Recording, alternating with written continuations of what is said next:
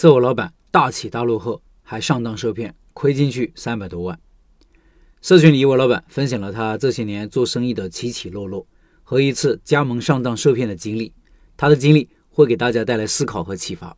他说：“老陈你好，我从二零一四年开始和两个朋友合伙做木材进口生意，到二零一六年底，短短三年的时间，因为国外的木材价格涨势低于国内行情很多，我们可能赚了平常人一辈子赚不到的钱。但是到了二零一七年，国内木材价格开始下滑，而这个时候，我们不但把赚的钱都投进去了，还通过各种渠道贷款将近两千万投进去了，等待形势的变化。在苦苦等待一年左右的时间。”我们熬不住，开始抛售。又一年多的时间，木材卖的差不多了，利息加木材的贬值，让我们把赚的钱全部搭进去了，最后还亏了三百多万。二零二一年，我开始找项目，我就在网络上搜索。刚开始想做餐饮，看到抖音里很多吃货主播发的做个小生意，一年赚几十万、几百万，感觉是在吹牛。因为我有几个朋友从事餐饮工作，也多少了解餐饮行业。我也在网上联系过几家加盟公司，去考察后感觉不靠谱。去年十一月份，在网上看到一点码智能名师一对一，引起我的兴趣。因我女儿在读高一，我就在网站上留下了名字和电话。第二天，一点码公司业务员就给我打电话了。通过几天的了解得知，一点码智能课程就是同步小初高十二年课程，公司给加盟商是三折拿货，要加盟商最低五万起步加盟。而且，一点码智能名师业务员和我说，这次优惠活动全国只招一百个加盟商。然后他们每天给我发一些一点码公司三十多个业务员的内部群截图，里面的内容就是今天多少个人爆单了。过了几天又给我发截图说还有十六个名额，又打电话给我说明天一点马公司的董事长王海涛直播发布会，发布会完了可能这十多个加盟名额就没有了，让我今天就交两三万块钱的定金。我通过几天的了解，有一款智能名师机器高中三年版。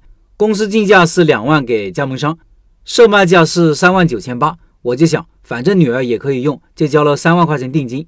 第二天听完董事长王海涛的演讲，又交了两万。然后业务员给我发来电子版合同，让我去打印填写，按手印交给公司。又一个人打电话说是渠道经理，以后我运营方面的事情给他负责，给我发了一些资料让我学习。我一边学习一边在公司网站订购产品，然后截图给渠道经理看。后来问题来了，先是供货问题。我给女儿订购的两万块钱机器人，渠道经理说现在公司的上游生产智能笔的公司不生产了，现在只能订购 AI 课程。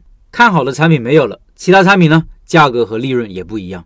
接下来我要去找初中的老师去销售，找了县城几家初中服务中心机构，有两家机构试用了一个星期免费课程，也没有购买，原因很多，这过程不是一两句说的这么轻松的，这里不赘述。我每天晚上学习到很晚。